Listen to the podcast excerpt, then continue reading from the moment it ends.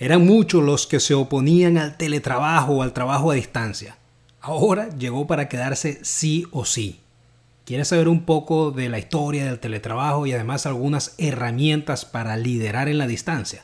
En este episodio quiero compartirte toda esa información, así que comencemos.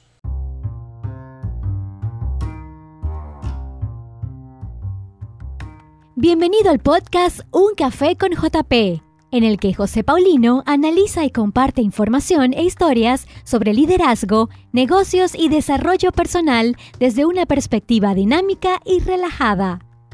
Una dosis de información y herramientas para tu crecimiento hoy.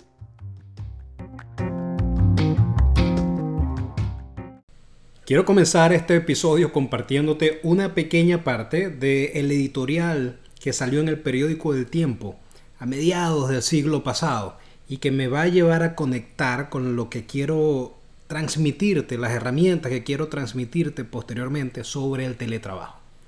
A ver, en la columna El Tiempo decía lo siguiente, todo periodista ve con entusiasmo el justo decreto que el gobierno ha dado para que a la prensa no la saque la radio. Yo personalmente he antipatizado con aquel imbécil invento del diablo, que llena la casa con discos viejos, anuncios baratos y chistes malos. Esto lo escribió el editor del periódico en aquella época porque el decreto establecía que no se podían decir las noticias en la radio hasta 12 horas después que éstas ocurrieran. Para aquella época apenas llegaba la radio a Colombia y la gente obviamente prefería que les contaran las noticias y escucharlas por la radio y no tener que leerlas. Así que la prensa escrita temía por su desaparición. Una situación similar ocurrió con la luz eléctrica o con la llegada de los primeros carros. Alguien le dijo a Henry Ford que la gente no veía con buenos ojos los vehículos. Y en algún momento este dijo, si yo le hubiera preguntado a la gente qué quería, me hubieran respondido que un caballo más rápido. Algo similar sucedió con la televisión en sus inicios, a que llamaban la caja del demonio, porque hay un empeño, además de, las personas que se oponen a los inventos y a los cambios tecnológicos, de relacionarlos con el demonio, el infierno y todo esto por la capacidad de manipulación que hay en la sociedad, sobre todo en aquella época. Y también ocurrió lo mismo con la computadora o el Internet. Así de esta manera vemos como el teletrabajo o trabajo a distancia no es ajeno a esta negativa natural de las masas, menos cuando las masas se sienten de alguna manera amenazado a que esto nuevo que ha venido a, la sociedad va a hacer que otra cosa desaparezca. Esos cambios generalmente tienen mucha oposición por parte de la población en general. Veamos, Jamie Rifkin escribe en su libro El fin del trabajo, por allá en 1995, sobre el impacto social que las tecnologías han traído y traerán en el presente y el futuro. Obviamente él se, se enfoca mucho en el tema de la situación laboral. Entre otras cosas, Jeremy analiza la visión pesimista sobre la tecnología y cómo ésta desplazará al hombre. Lo dejará en la miseria, dice, sin un futuro para sí mismo explica que la llamada flexibilidad laboral es solo un pretexto para reducir los derechos de los trabajadores, quienes ante la imposibilidad de emplearse en mejores condiciones aceptan agradecidos esta tendencia. Sin embargo, hoy en día podemos ver que la realidad es otra. Por ejemplo, un estudio generacional mundial de, de una firma muy reconocida a nivel internacional señaló que muchos empleados de la generación más joven consideran el trabajo una cosa y no un lugar. Fíjense bien este cambio en el mindset. El concepto como tal de trabajo, como lo conocíamos antes, ha venido cambiando según la generación.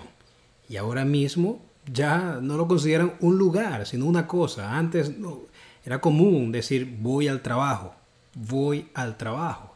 Y se entendía como el lugar a donde yo iba a desarrollar mis actividades el transcurso del día. Sin embargo, eso ha cambiado. Y más allá de eso, y al, punto al que quiero llegar, es que lo cierto es que la actualidad, la situación que estamos viviendo de la pandemia, independientemente de la fecha en que, o el año en que escuches este episodio de mi podcast, ha impulsado a que tengamos que implementar el, el teletrabajo sí o sí.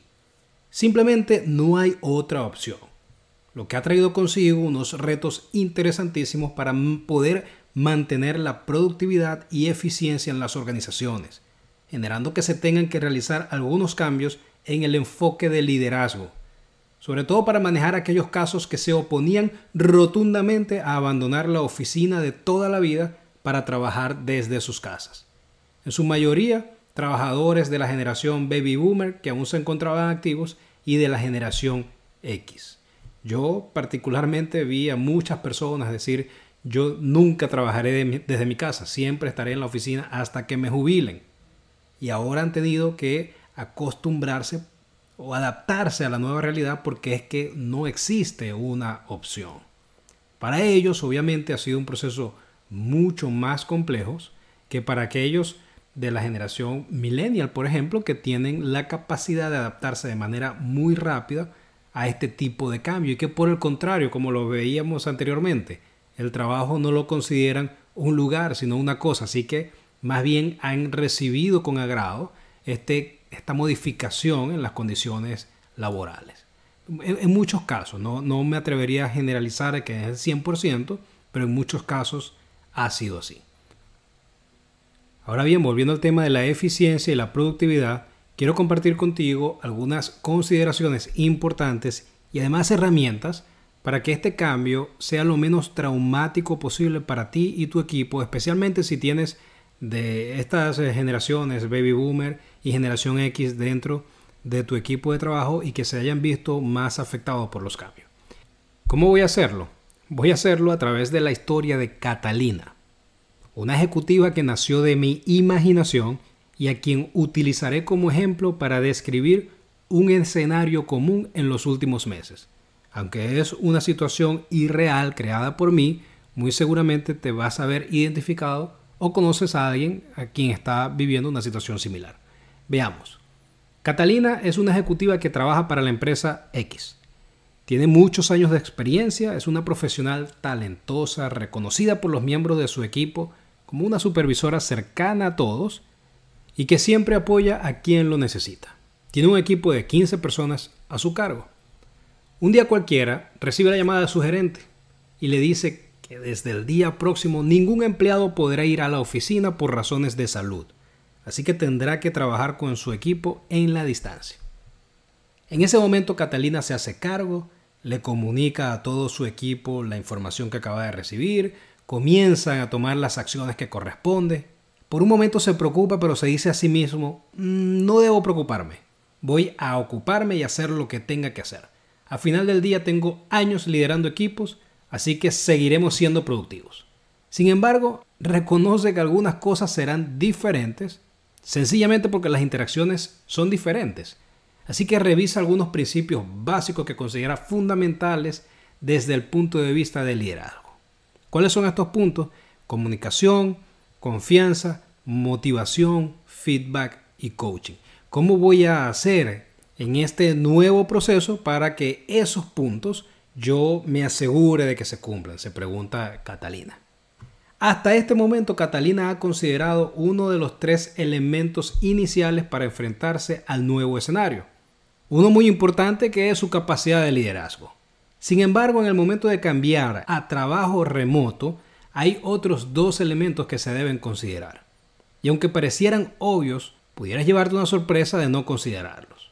Por un lado, tenemos las herramientas y tecnología. ¿Cuáles son las herramientas que necesito? Existe la capacidad tecnológica. Todos la tienen a su disposición en las áreas donde están trabajando. Tienen no solamente el hardware, sino el software y las aplicaciones que vamos a necesitar para desarrollar nuestro trabajo sin que éste se vea afectado. Y por otro lado tenemos los conocimientos y las habilidades. Se pregunta Catalina, ¿saben realmente utilizar de manera correcta todas las aplicaciones mi equipo de trabajo? ¿Qué debo hacer? Entonces ya en ese momento Catalina sí ha pensado en los tres elementos básicos iniciales para trabajar con su equipo de manera remota, que quiero repetírtelos en este momento.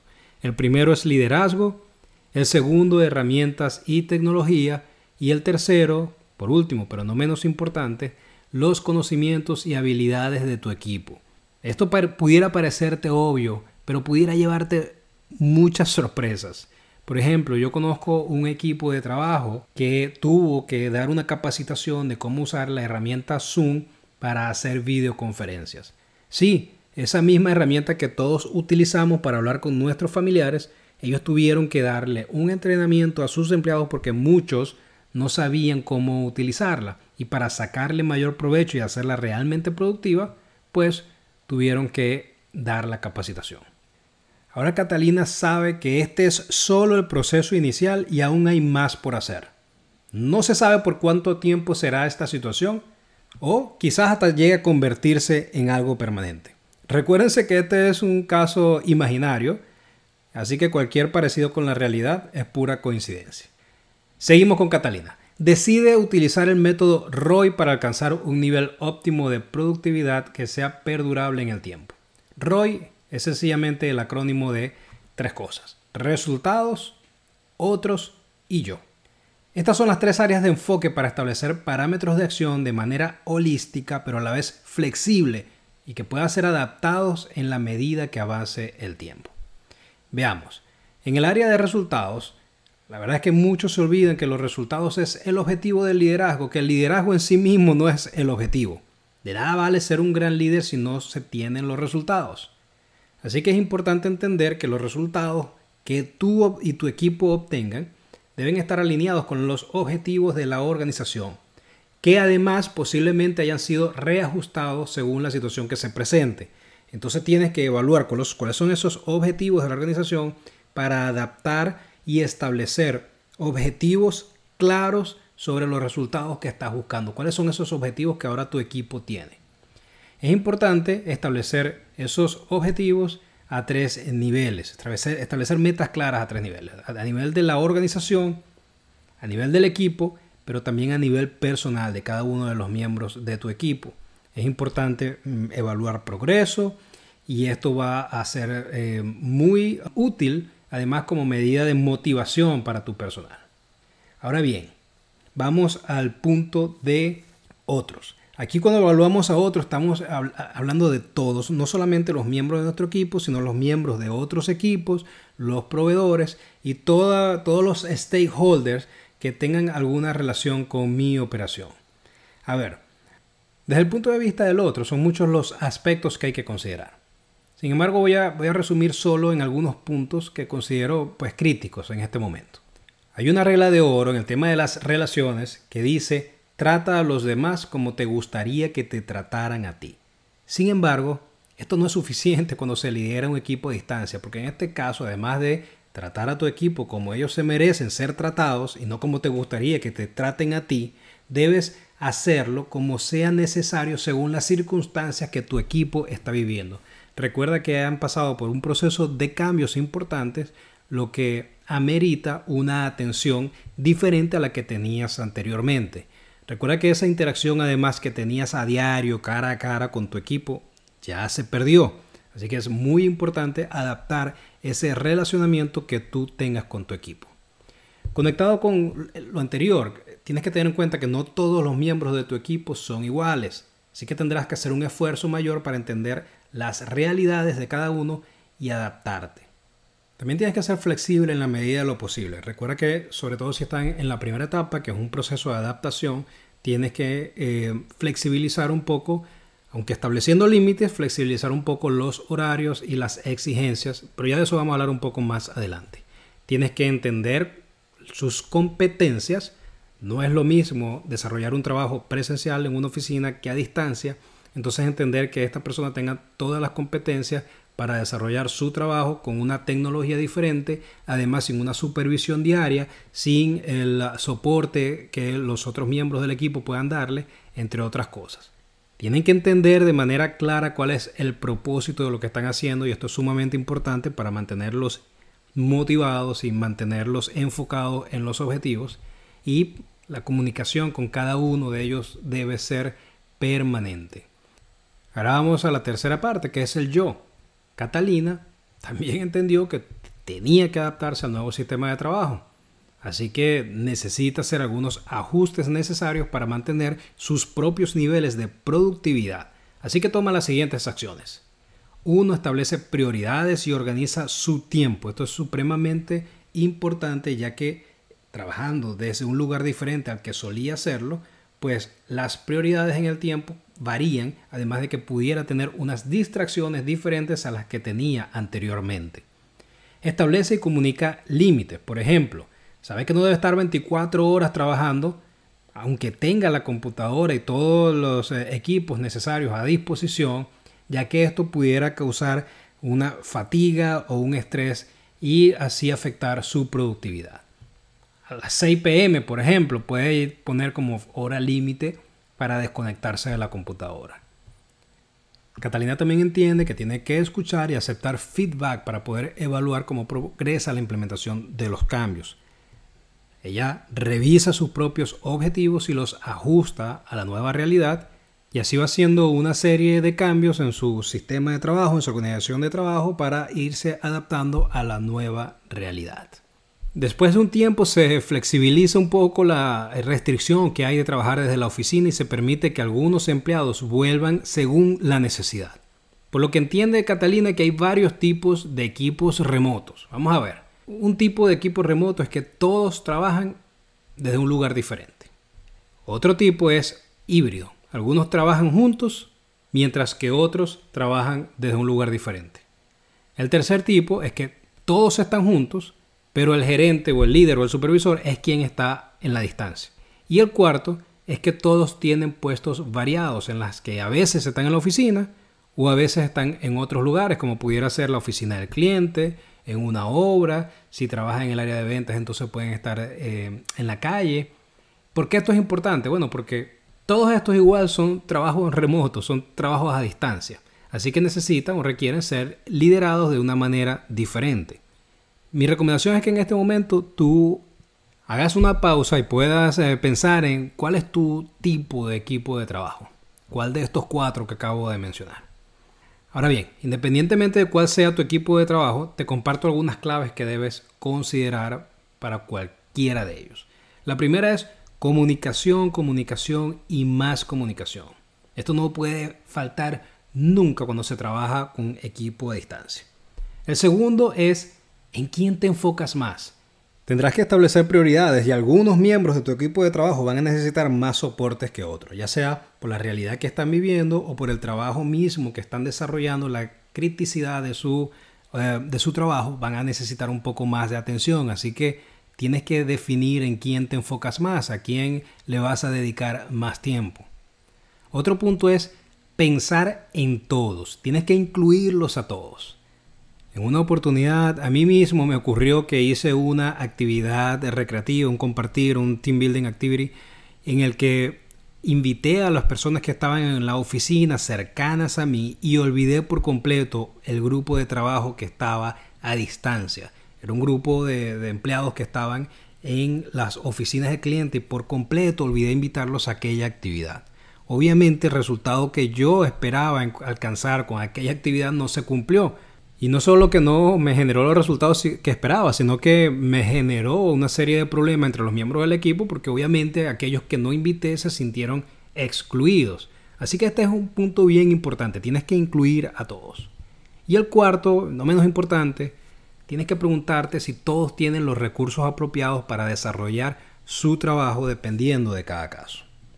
Así vemos cómo Catalina fue adaptando su sistema de trabajo a cada una de las situaciones y las etapas que se le iban presentando en el cambio de trabajar todos desde una oficina o algunos de una oficina y otros desde su casa a tener que trabajar todos desde su casa, tener todos que desarrollar el teletrabajo para así alcanzar niveles de productividad y eficiencias acordes a las necesidades de la organización.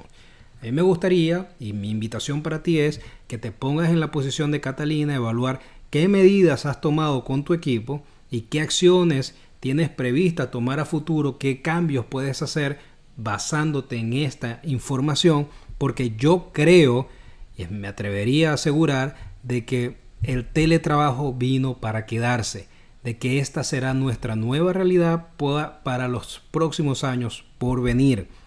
Aquellas oficinas individuales, aquellos espacios reservados para algunas personas serán la excepción. Todavía no estoy seguro cómo será ese sistema de trabajo en oficinas compartidas en la nueva realidad, pero seguramente también habrán cambios. WeWork, que es una de estas empresas que ofrece espacios de oficina compartida, está en este momento rediseñando y desarrollando nuevas estrategias para adaptarse a las nuevas necesidades del mercado. Así que todavía hay mucho por venir. Espero que estas herramientas e información sean de utilidad para ti. Como siempre, cuídense mucho y nos escuchamos en un próximo episodio del podcast Un Café con JP.